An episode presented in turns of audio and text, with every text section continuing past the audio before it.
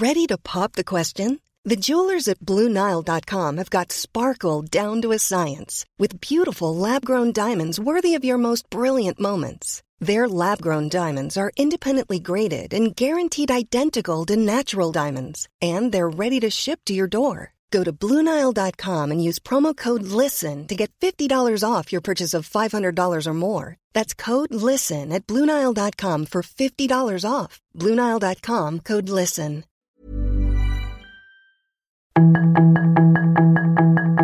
Tarde a tarde, lo que necesitas saber de forma ligera con un tono accesible. Solórzano, el referente informativo.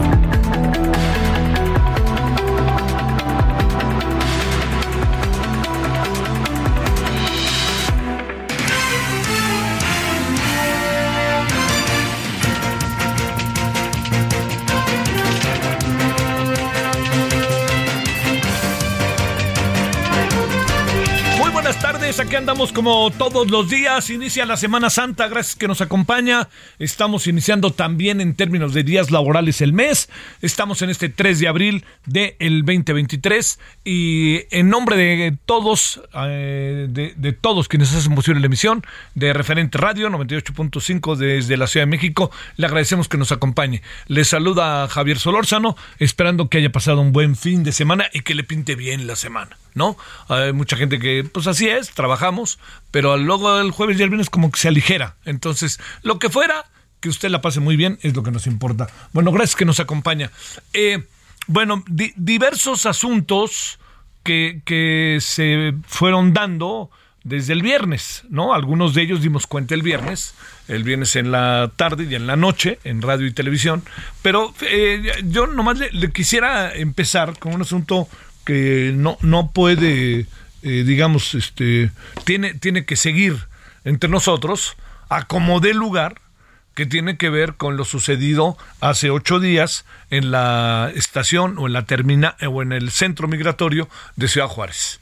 Hoy se ha informado que un migrante más lamentablemente falleció, ya la lista es de 40 personas, algunos de los heridos se encuentran en, eh, bajo condiciones en verdad muy, muy, muy complicadas, ¿no? muy difíciles. Eh, algunos de ellos todavía están entre la vida y la muerte. Imagínese nada más lo que fue ese incendio, vea, vea usted simplemente cómo este cómo, cómo- cómo se dan cómo se van dando las cosas no este eh, y piense usted en un incendio de esa envergadura y piense usted lo que puede lo que puede ser ese incendio cuando uno está dentro y además no puede salir y lo que tardaron en rescatar todo eso creo que es muy importante, muy, muy importante que, que- lo, consideremos. A ver, lo, ese es lo primero. Pero lo segundo, lo que me parece eh, una de las claves de, de este asunto, tiene que ver con que eh, ¿habremos aprendido de lo que pasó? Esa es una gran, gran pregunta. ¿Habremos aprendido de lo que sucedió o no? Ese es algo que tenemos que, que- que- mirar y tenemos que, que revisar, tenemos que eh, identificar. Y yo creo que no pareciera que estemos aprendiendo de lo sucedido. Lo voy a plantear de esta manera. Lo que sucede en este momento es que eh, se, ha, se han- se ha hablado de algunas medidas, por ejemplo, cerrar el centro migratorio, pues era lo menos que podían hacer. Pero el gran asunto es que aquí vemos lo que sucedió, aquí vemos lo que pasó, pero cuántos otros de los centros migratorios, que también seguramente se conocería, pero cuántos de los otros centros migratorios a lo mejor son, eh, eh, tienen características similares y afortunadamente, o, vaya usted a saber, pero no se ha dado una tragedia de estas dimensiones. Pero ¿cuántos otros centros migratorios tendrán circunstancias parecidas? Desde hacinamiento hasta el encono y el enojo, el encono y el enojo de quienes forman parte de de pues de que- son detenidos o retenidos eh, en fin digo como como se quiera ver de lo que sucede precisamente en eh, en buena parte de los centros migratorios. Ahora queda cada fíjese una de las cosas que a mí me queda muy muy clara este y mucho muy clara es el papel tan relevante que juegan así juegan de manera muy importante los albergues. Los albergues, los que son de, de otra, de otra, de otra naturaleza. ¿Qué quiere decir? No tienen que ver con gobierno, son grupos que tienen, dan apoyo, son grupos que tienen eh, eh, una convicción, que tienen eh, pues yo creo, ¿no? Hay que plantearlo, que tienen además una enorme claridad de su vocación y de lo que se debe de hacer en función de los migrantes. Porque ahora resulta que a los migrantes los estamos revictimizando, ¿no? Son, son víctimas de lo que sucede y ahora les reclamamos que por qué protestan. ¿Cómo no van a protestar en función de lo que sucede en torno a ellos? ¿Cómo los tratan? Como los tienen y como México, de ser un país que era altamente generoso, hoy se convierte en un país en donde hay muchas, muchas, este, eh, hay, hay muchos elementos que no queda claro eh, eh, digamos, este, exactamente qué es lo que están haciendo. Pero los albergues, usted lo sabe, son importantísimos. Y los albergues también, le diría yo, eh, hay algo que uno debe de valorar a quienes se encargan, a quienes están en ello, porque son este es, es una es una vocación de servicio es una pues espérenme, no, no, no, no se lleva nada, ¿eh? Lo hacen por, por, por gusto. Bueno, esto que, me parece que es una cuestión importante es de nuevo para considerar con la mayor de las seriedades, la mayor de las seriedades, todo lo que tiene que ver con los albergues, o sea, todo lo que había sido durante largo tiempo, que incluso el propio, perdóneme, el propio presidente actual este, ponía como en entredicho, ya nos dimos cuenta que los albergues son fundamentales y ya nos dimos cuenta de algo más, que son fundamentales, pero aquí hay una variable que me parece que es eh, de enorme relevancia. También ya nos dimos cuenta que el trato en los albergues adquiere una dimensión muy importante de profundo respeto, profundo respeto hacia los migrantes. ¿Eso pasa en las estaciones migratorias o no? Hay algo que a mí me sigue llamando poderosamente la atención a una semana. Ningún alto funcionario del ramo ha salido para explicar algo. O el presidente los protege, o el presidente no quiere que hablen, o no sé qué. Pero sí le diría, le, le diría algo si me lo permite. No ha hablado el subsecretario de Derechos Humanos, Alejandro Encinas. No ha hablado el secretario de Gobernación, que como sea, está integrada, el Instituto Nacional de Migración está integrado precisamente a la Secretaría de Gobernación. Y no ha este, hablado el director del Instituto Nacional de Migración. La última vez que dijo algo el Instituto Nacional del director del Instituto Nacional de Migración, nosotros lo consignamos en el noticiario de la noche, en el, en el referente de la noche, y ¿sabe qué fue lo que consignamos? Consignamos que había dicho que iba a separar a los padres de los hijos porque no podía permitir, no podía permitir así de fácil y sencillo que cruzaran con sus hijos. O sea, eso virtualmente es un secuestro en serio, ¿eh? porque los papás son los papás y punto. Pero la forma en que se planteó, pues este, muchas otras cosas, ¿no? No vamos a dejar pasar, no, bueno, pues claro, no van a dejar pasar y estamos haciéndole la tarea a quién. Esa es la gran pregunta, ¿a quién le estamos haciendo la tarea? O sea, ni siquiera nos está conviniendo, ni siquiera nos está yendo bien con todo eso, más bien lo contrario, ¿no? Yo diría, este, eh, con todo lo que hay, me, me, no, no me queda otra que pensar así se lo digo, que lo único que está sucediendo es, eh, digamos, hacer una política, diseñar una política que en el fondo tiene que ver más con una un acuerdo con los Estados Unidos que Estados Unidos nos impone que con otra cosa. A una semana tengo la impresión de que no tenemos todavía un buen aprendizaje y una buena evaluación. ¿Por qué? Porque, insisto, no han aparecido por ningún motivo, por ninguna razón, y yo no sé por qué, quienes debieran de dar una explicación directa de ello. Acuérdese que al principio dijo el secretario de Gobernación, pues eso depende de, de este, depende allá de este, del secretario de, el, del canciller, porque allá está migración. Pues sí está allá migración, pero no está ahí como exactamente se plantea, ¿eh? O sea, hay todavía muchas cosas que dependen en sentido estricto de la Secretaría de Gobernación. Además, fue una declaración que lo único que hizo fue exacerbar aún más los ánimos. Bueno, con todo eso que, le cuento a una semana, es un asunto que nos merece la mayor atención. Le vamos a entrar al tema de inmediato. Pero otro asunto tiene que ver con eh, que ya está cuestión que me parece muy, muy bien, la, eh, los nuevos consejeros del Instituto Nacional Electoral. Mire, le, voy a decir eh, una de las razones por las cuales yo, yo creo que, vale la pena detenernos en ello. Eh, resulta, yo creo que esto es muy importante, resulta que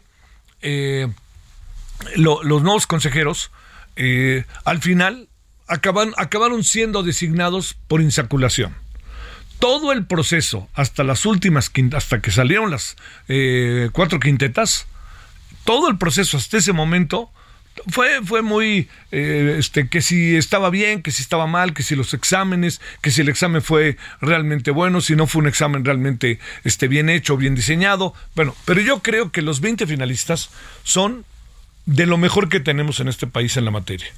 Ahora, químicamente puro, nadie.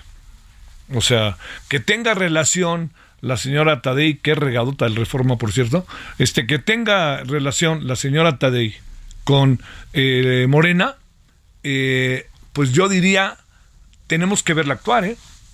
Tenemos que verla actuar. Y tendríamos que exigirle, y mucho, a la señora respecto a las decisiones que tome. Pero también hay algo, ¿eh? Es un órgano colegiado. Es un órgano en donde no, decide una persona. O sea, son cuatro nuevos consejeros y ya había siete. Y los siete han mostrado, esos que están, una, una gran coherencia respecto a su trabajo. Tanto en lo que corresponde a lo que, lo que se hace, lo que ella, lo, lo que ellos deben hacer, lo que han, han, hecho, pero también en cuanto a sus convicciones. Ahora, a mí, a mí no me parece el, el, asunto de la insaculación, le soy sincero, no, no me parece. ¿Por qué? Porque estamos en ese lío que el presidente pues echa para adelante y para atrás un día sí y otro también, que es que no puede haber acuerdos con nadie, que todo esto debe de hacerse así como, como viene y que eso debe de hacerse insaculación. No le quiere deber nada a nadie el presidente, ¿no? Y entonces no quiere ningún acuerdo. ¿Qué pudo haber pasado con el acuerdo? Pues a lo mejor una revisión más detallada de los perfiles, una mayor idoneidad.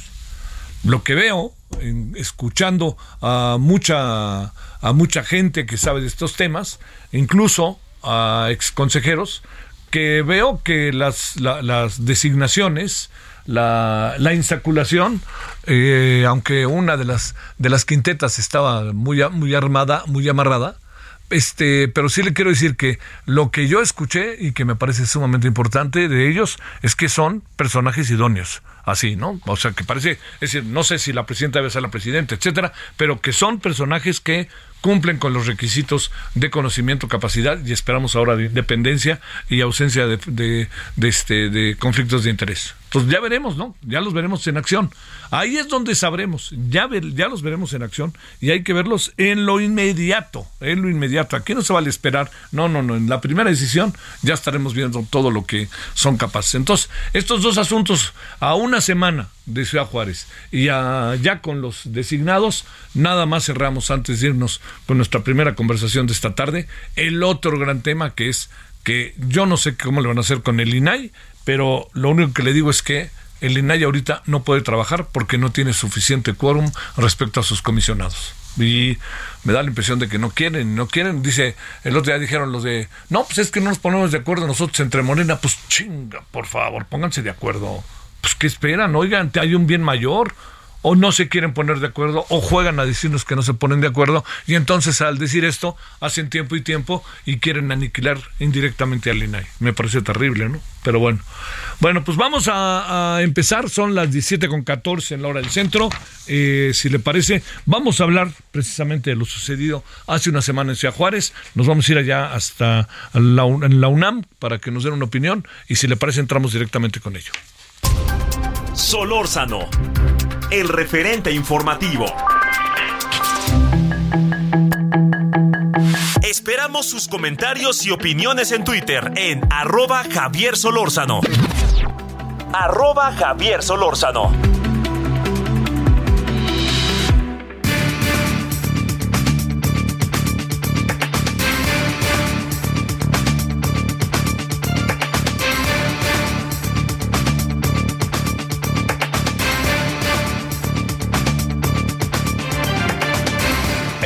Aquí andamos. Este, eh, yo espero que, insisto, que haya tenido una buena semana y un buen fin de semana y que prepare bien la Semana Santa.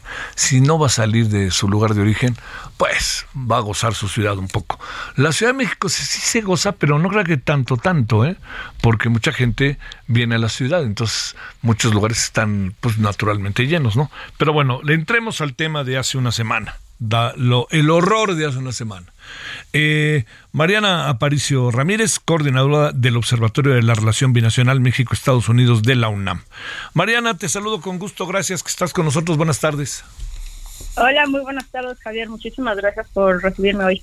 A ver, este, ¿cómo, qué balance haces a una semana de todo esto? Bueno, primero eh, son han sido eh, actos absolutamente condenables, violadores de derechos humanos y y decir que todos los, migrantes son seres humanos y que es, es una es una pena, una tristeza por lo que están pasando diversos hermanos eh, centroamericanos y, y venezolanos en, en, en, en, esta, en este hecho y eso, condenarlo primero.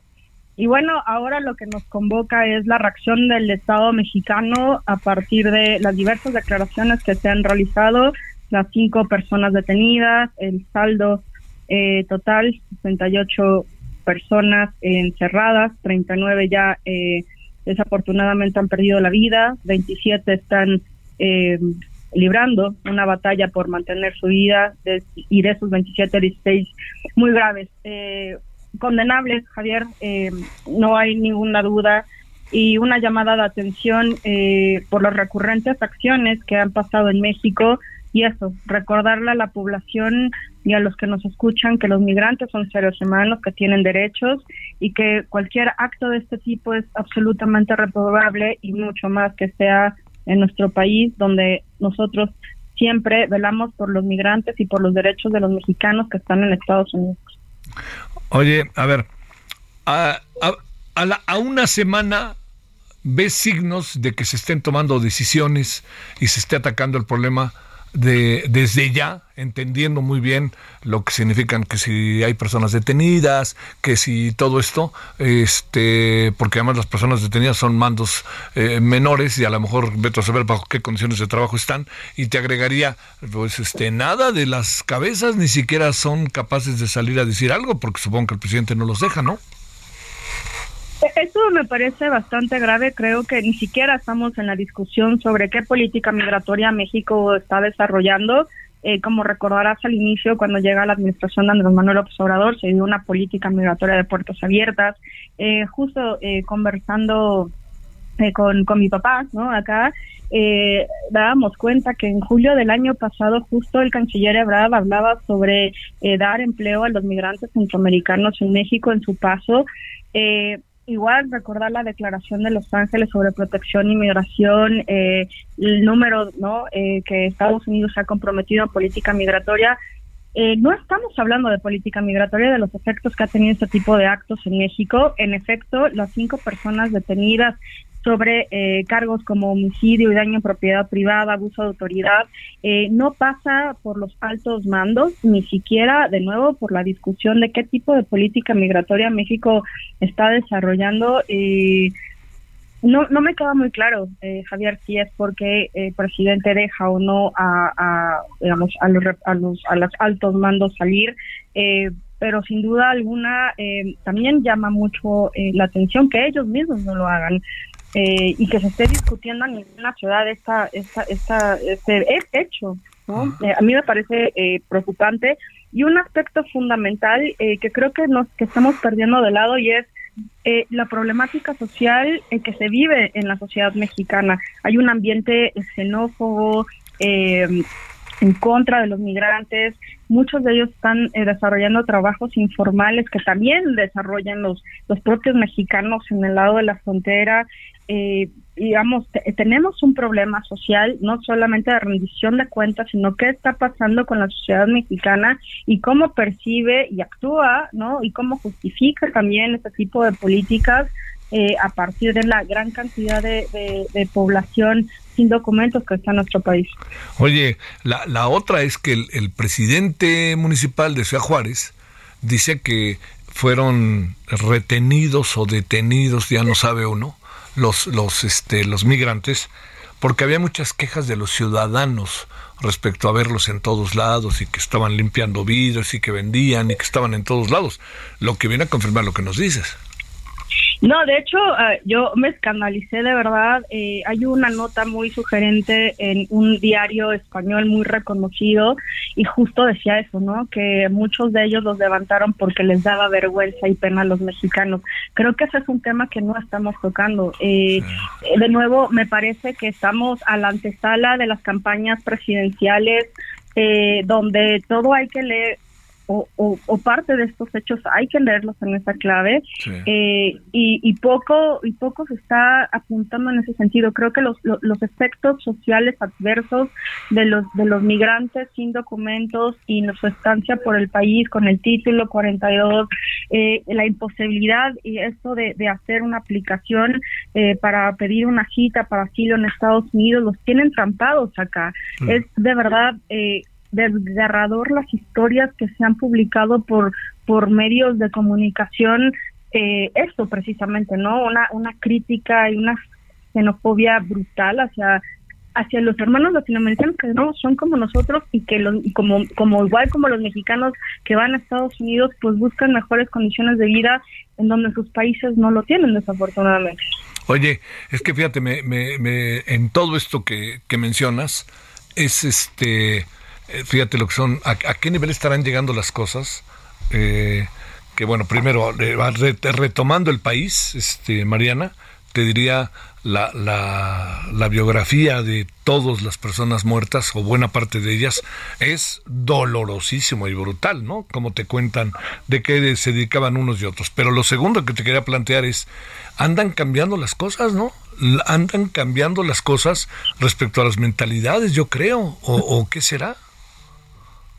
Mira, yo creo que eh, es un proceso eh, social. Eh, recuerda cuando cuando justo empezó esta administración con esta política de puertas abiertas, muchos de los gobernadores justo de la frontera norte, pues cuestionaban al gobierno federal sobre cómo, con qué presupuesto iban a hacer frente a la a la ola, ¿no? De, migrantes que llegarían a, la frontera. Y una de las cosas que en aquel momento se, que se, se señaló fue cómo no México puede cumplir sus compromisos en eh, eh, digamos en, los tratados internacionales sobre respeto a los derechos humanos eh, acceder a trabajo digno a salud y educación que eso tienen derecho los migrantes que pasan por nuestro territorio. Y eso México se ha comprometido a nivel internacional.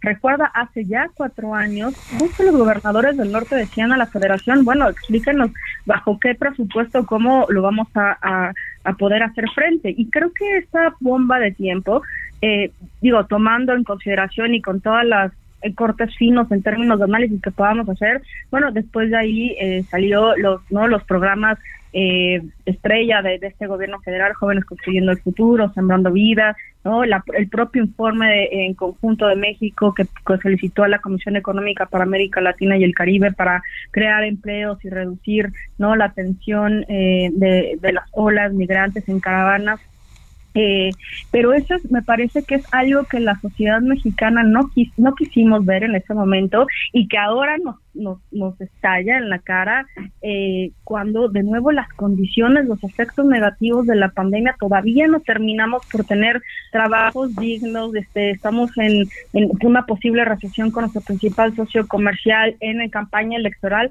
Bueno, esto es un combo, ¿no? Y además una gran cantidad de población que busca entrar a Estados Unidos donde él tampoco lo puede hacer y de nuevo está entrampada porque la aplicación eh, para solicitar asilo, pues justo los migrantes habían quejado, ¿no? Eh, de ahí eh, a que ellos hayan tomado el puente internacional del Paso Norte, recuerdas tú el pasado 12 de marzo, donde también parte, ¿no? De la declaración de Los Ángeles y de la nueva política migratoria de Estados Unidos es los venezolanos pueden entrar siempre y cuando sí o sí entren por aire, no por tierra. Claro. ¿No? Entonces, digamos, acá tenemos un combo de sentimientos entre es es como dirían las abuelas, una olla de presión. Sí, sí, sí. Eh, y que en términos sociales, de nuevo, creo que no lo estamos hablando y valdría la pena tener esta conversación a nivel eh, nacional, ¿no? Sensibilizar a, a, nuestras familias sobre que los migrantes son humanos y que tienen derechos. Eso no hay que perder nunca de vista. Mariana, te mando un saludo y mi agradecimiento que estuviste con nosotros. Muchísimas gracias, Javier. Un abrazo. Adiós para ti, Mariana. Pausa.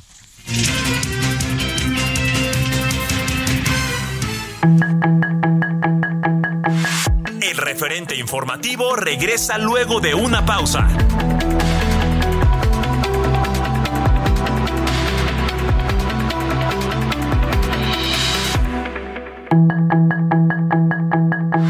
Estamos de regreso con el referente informativo.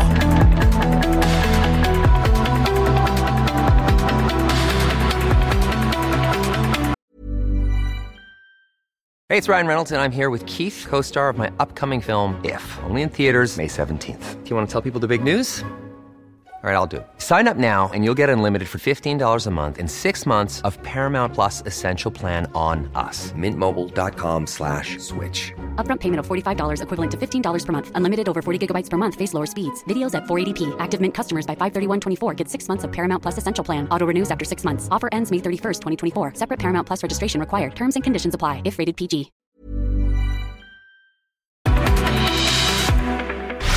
En el referente informativo le presentamos información relevante. Presidencia pide a la Suprema Corte de Justicia de la Nación revertir freno al Plan B. Guadalupe Tadei toma protesta como consejera presidenta del INE. Sube a 40 la cifra de migrantes muertos tras el incendio en Ciudad Juárez. Arrancaron las campañas electorales para gobernador del Estado de México y Coahuila. Extraditan a Estados Unidos a Rubén Velázquez, líder cercano al Mencho. Balacera en la zona hotelera de Cancún dejó al menos tres muertos. Juez Brian Cogan retrasa tres meses la sentencia para Genaro García Luna. Remesas vuelven a romper récord histórico. Sus comentarios y opiniones son muy importantes. Escribe a Javier Solórzano en el WhatsApp 5574 50 13 26.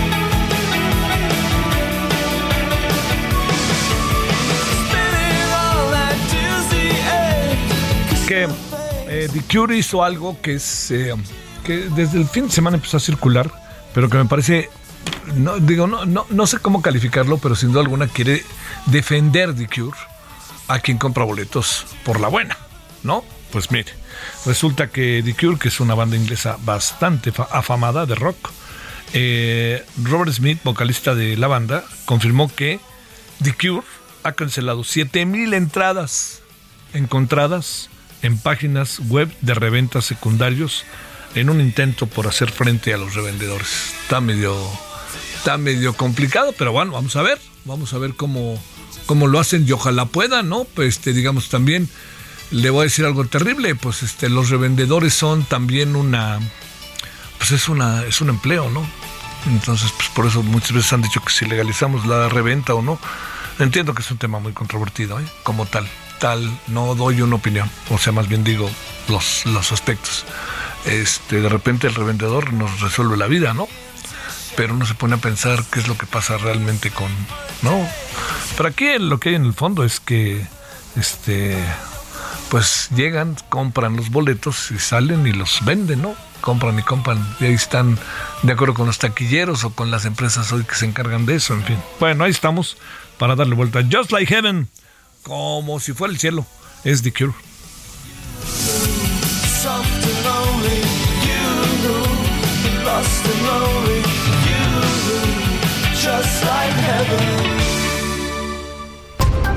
Solórzano, el referente informativo. Esperamos sus comentarios y opiniones en Twitter en arroba Javier Solórzano. Arroba Javier Solórzano.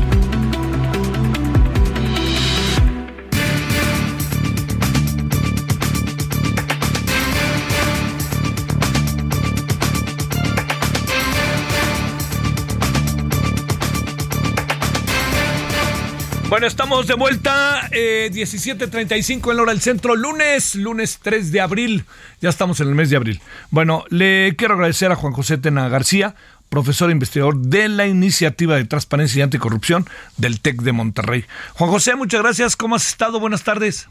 ¿Qué tal? Muy buenas tardes, Javier. Saludos a ti y a todos los radioescuchas.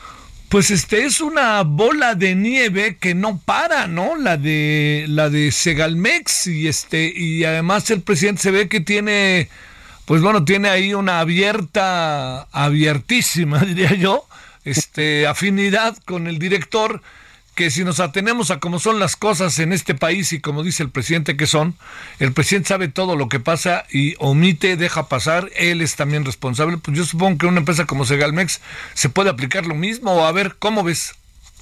Sí, claro, a ver, primero eh, habría que precisar algo, que este es un escándalo de corrupción que a diferencia de algunos otros que ha atendido el presidente de la República en sus mañaneras, este eh, le nace con él y explota con él. O sea, eso no fue dado de ningún gobierno neoliberal, ni siquiera esta empresa paraestatal.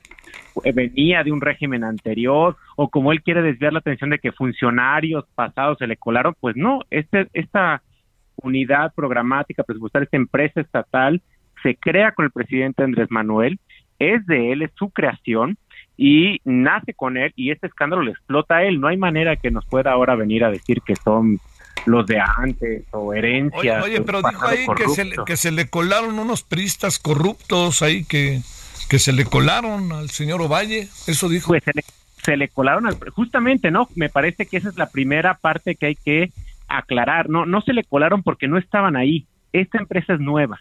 En todo caso, el presidente palomeó a unos funcionarios corruptos, punto, así de claro. Los palomeó para administrar, para eh, gestionar esta empresa de, alimentos, ¿no? Entonces no, no se le colaron, no estaban ahí, no es de que hubieran llegado de otro lado, él los invitó, como así como invitó al titular, invitó al resto de los funcionarios que están ahora siendo pues poco a poco encarcelados, ¿verdad? Ya llevamos 11 detenidos de 22 eh, órdenes de aprehensión que se han girado y bueno, vamos a ver dónde termina, que eh, este escándalo de corrupción es mucho mayor al de la estafa maestra, bueno, el doble, prácticamente el doble, según la propia Auditoría Superior de la Federación, entre los años 2019, 20 y 21, se desviaron 15 mil millones de pesos en diferentes programas y de adquisición de alimentos. Y estas órdenes de aprehensión solamente son por el tema del azúcar, que son alrededor de 140 millones de pesos, es decir, el 10%. O sea, estos primero 22 órdenes de aprehensión, 11 detenidos son por el 10% del desfalco, no hay que perderlo de vista, es por el 10% del desfalco y deberían de venir pues muchas más, me imagino yo. Oye, a ver, y también apareció el tema de los este, ventiladores, pero resulta que el tema de los ventiladores, ya el presidente dice, sí, pagamos y nos llevó pifas, diría mi abuela. Te pregunto, ¿y qué hacer con el tema de los ventiladores? Porque además están algunos de ellos ligados al hijo del director de la Comisión Federal de Electricidad, ¿no? Sí, justamente. A ver, lo que estamos viendo es cómo se está repitiendo. No, no digo que sea solamente de este gobierno, son esquemas de protección, de impunidad, de cercanos al gobierno en turno, eh, que se repiten y se repiten. En, eh, con los sexenios van, sexenios vienen, partidos de un color, de otro color, y el mecanismo sigue siendo el mismo. Corrupción en compras públicas, corrupción en los sectores más sensibles como el de salud, como el de la alimentación, que ya lo vimos en ese años pasado que se dio. Entonces, y, y, y, y esto lo que nos debe llamar la atención es a dos cosas.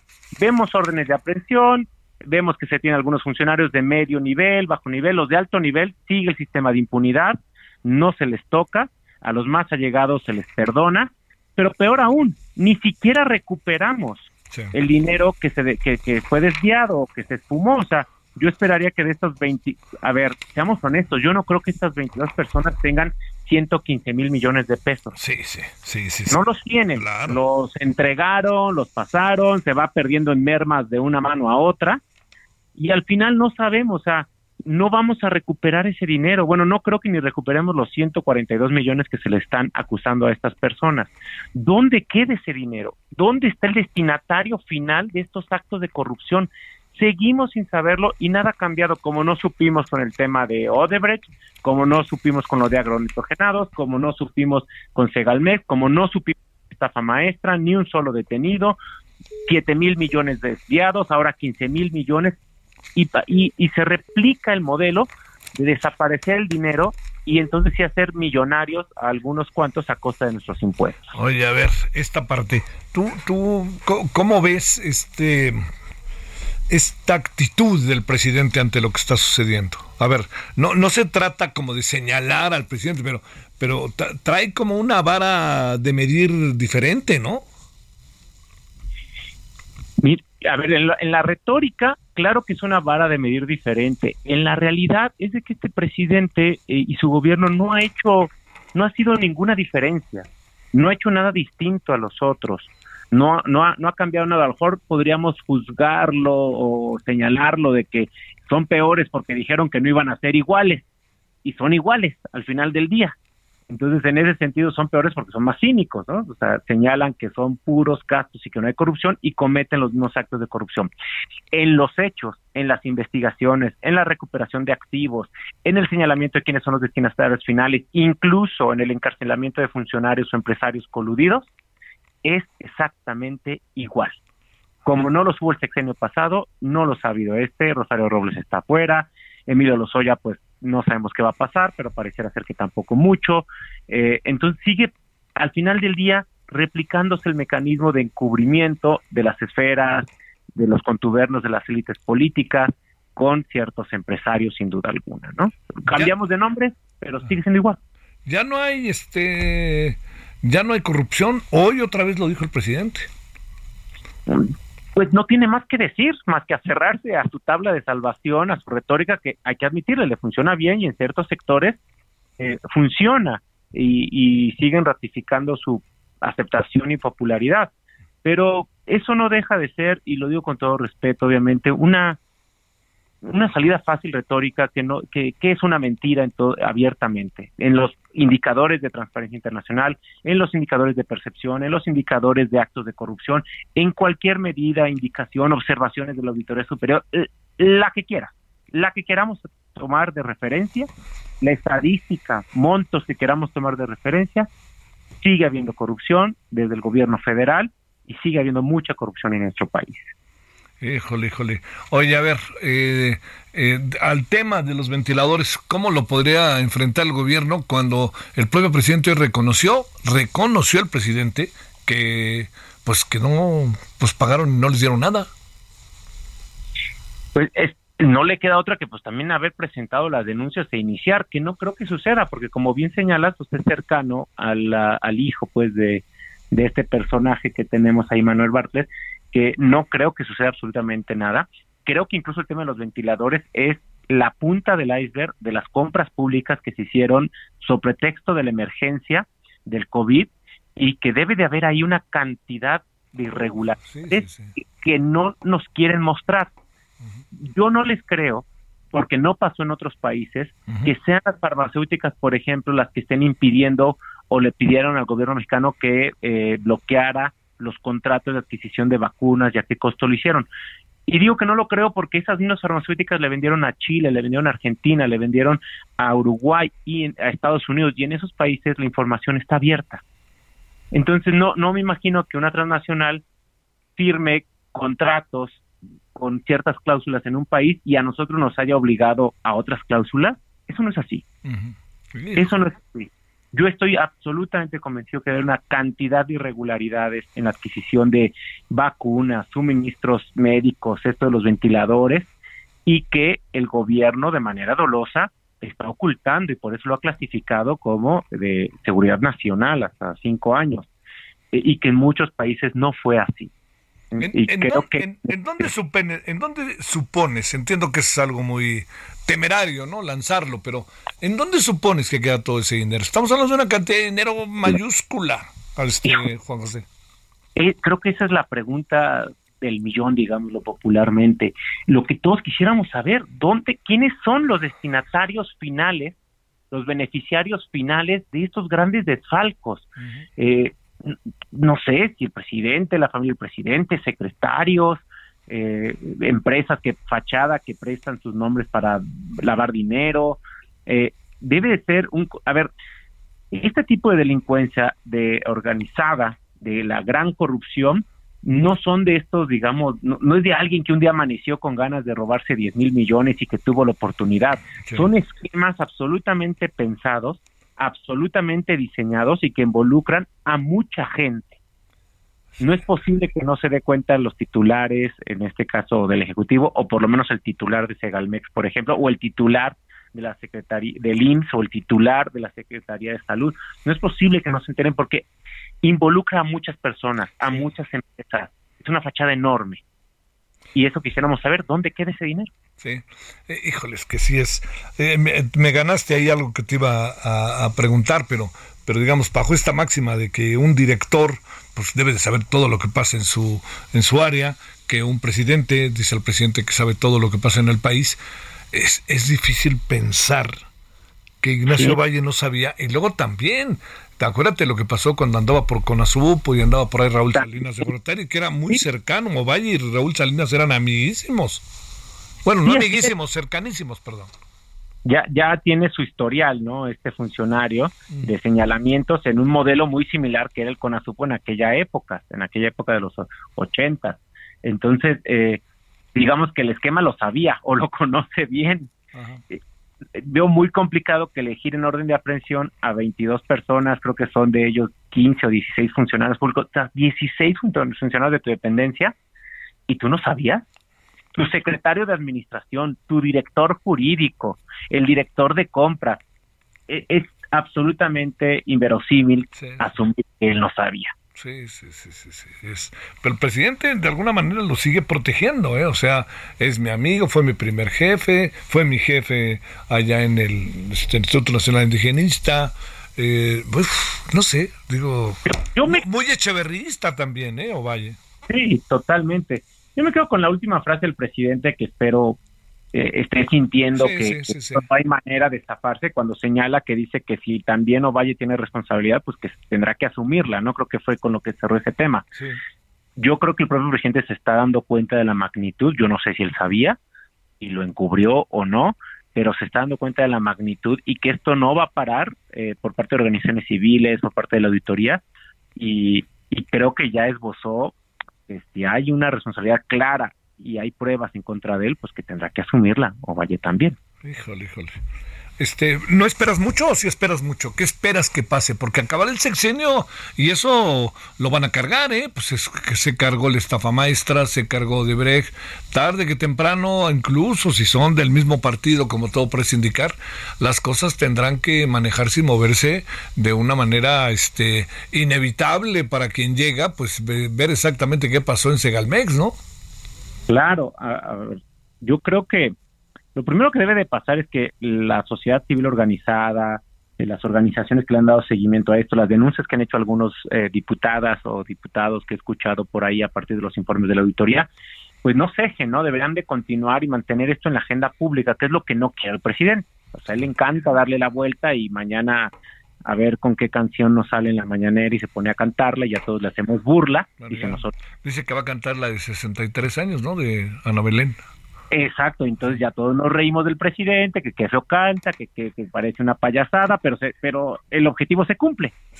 olvidarnos de lo importante. Entonces yo creo que lo, lo que yo esperaría es que primero no soltemos el tema, los medios de comunicación tampoco lo suelten y sigamos exigiendo cuentas de esto. Por parte del gobierno creo que pueden venir algunas otras órdenes de aprehensión, es muy grande la estafa y, y de los nuevo gobierno del el próximo año entre quien entre, sea de Morena eh, o de otro partido, obviamente, pues tendrá que darle seguimiento. Eh, de Morena lo veo complicado, en especial si hay uno o dos perfiles que continúen en su contienda y sean los quienes estén en la boleta, creo que será difícil que, exijan rendición de cuentas al gobierno actual. Pero bueno, nosotros tendremos que seguir trabajando desde, nos, desde donde nos toca para seguir exigiendo y no soltar el tema. Desde, por ejemplo, desde el Ministerio de Transparencia hemos iniciado un análisis y queremos iniciar un estudio con todo el tema de compras de COVID y, y tratando de hacer comparativos, similitudes con países que tienen abiertos todos los datos y que población similar a la nuestra, número de dosis similares a la nuestra aparentemente y ver cuánto gastaban para por lo menos por lo menos hacernos una idea de cuánto nos pudo haber costado esto. Te mando un gran saludo, Juan José Tena García. Gracias que estuviste con nosotros. Un abrazo para todos. Muchas gracias. Buena tarde. Gracias. 17.50 el hora del centro. Solórzano, el referente informativo. Los deportes con Edgar Valero, porque el deporte en serio es cosa de expertos.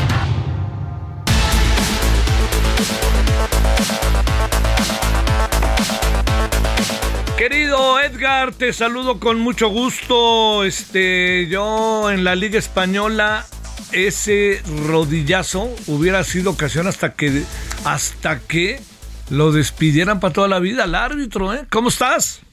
Muy bien, muy bien, mi querido Javier. Gracias, buenas tardes. Pues sí, esta situación que se da en el partido entre América y León y el árbitro Fernando Hernández, que bueno, ya está es cuate de la directiva de León, ¿no? O sea, ya eh, emitieron un comunicado de entendemos la situación eh, eh, y casi casi de tú y tu familia te mandamos un abrazo, ¿no? Ya somos cuates y Fernando Hernández con su comunicado todavía más ridículo donde dice que nunca hubiera agredido eh, a este jugador del equipo de León, eh, dice, oye, espérate, ya lo agrediste, pues como que no lo hubiera hecho. Eh, es un asunto de, de, verdad, de vergüenza internacional, este, este rodillazo a Lucas Romero, porque además eh, pues seguimos esperando a esta hora que haya un comunicado de la comisión disciplinaria, todavía no lo hay, eh, diciendo si le van a aplicar lo de los 15 partidos al árbitro y si van a considerar también la agresión previa del propio eh, Lucas, ¿no? Que, que, también se ve que, que hay ahí por ahí un contacto de parte de Lucas Romero hacia el árbitro y cómo se va a manejar la situación, pero es de vergüenza y todavía además Javier eh, como si estuviéramos en, en sexto de primaria Larcamón y el Tano eh, el Tano Ortiz también dándose de jaloneos y empujones y todo ahí afuera de, de vestidores. O sea es, es ridículo lo que ha pasado. Oye, pero digamos, yo, yo que recuerde de mi vida futbolera, del, de ver fútbol, León América eran partidos muy, pero muy calientes. Pero yo me pregunto si esto tiene que ver con algún tipo de calentura y que son partidos muy calientes, o más bien aquí se le fue al árbitro todo y a los entrenadores se les olvidó que son entrenadores o qué fregados pasó. Pues sí, eh, mira, fíjate, ahora que mencionas un León América, Javier, a mí me tocó una semifinal, la de León contra América en el invierno del 97, allá en el, en el No Camp, donde Carlos Reynoso era el técnico de León. Y, te acuerdas que mandó a pintar los vestidores dos días antes de que fuera el partido de vuelta allá en el estadio. y salieron todos pachecos los jugadores del América a la cancha, ¿no? Hijo de. No, no, no. ¿Quién ganó aquella León, verdad? Ganó el León y luego fue a la final contra Cruz Azul, que perdieron también con el famoso eh, patadón de comiso en la cara de Carlos Reynoso. de, Carlos Hermosillo. Que además tiró el penalti. Ah, con la camiseta manchada de sangre, lo cual no debió de haber sucedido. Pero qué, qué, qué momento ¿eh? del fútbol, fue padrísimo ese. ¿eh? Sí, sí, sí. Ese partido de América León lo llegó ganando el, el América 2-0 a la cancha del, del No Camp. Y luego todavía ampliaron el marcador y, y, y, vino la reacción del equipo de León, insisto, dirigido por Carlos Reynoso, y, y, avanzaron a la final del fútbol mexicano. Pero bueno, eso fue hace muchos años, eso fue en el 97, Javier, y esto es ahora en que pues todo mundo también eh, ahora como que consienten de más, ¿no? O sea, somos amigos, aquí no pasó nada. El propio Armando Archundia diciendo que son respetuosos y que esperarán. O sea, yo esperaba un comunicado de la Federación Mexicana de Fútbol diciendo esto no se va a permitir, tomaremos, se realizará la investigación y tomaremos cartas en el asunto, caiga quien caiga, Javier. Por eso es que ahora ya cual más llega y le da con el pecho, el, se la refrescan al árbitro, le dicen lo que quieran. La falta de respeto ya generalizada hacia los cuerpos arbitrales. ¿Te acuerdas incluso que este mismo eh, Fernando Hernández fue sí. el que se llevó el cabezazo hace un montón de años eh, que provocó la huelga de, de, de fue de, de, este muchacho Aguilar, ¿no? Sí. Eh, que provocó la huelga de árbitros, el paro de árbitros que hubo en el fútbol mexicano. O sea, bueno, bueno, ahí seguimos, plati seguimos platicando en la noche. Claro, me querido Javier. Te mando gracias. un abrazo. Gracias. Buenas tardes. A las 21 horas en del centro referente televisión. Ahí estaremos. Pásela bien ahí tarde. Buena Semana Santa. Adiós. Hasta aquí Solórzano, el referente informativo.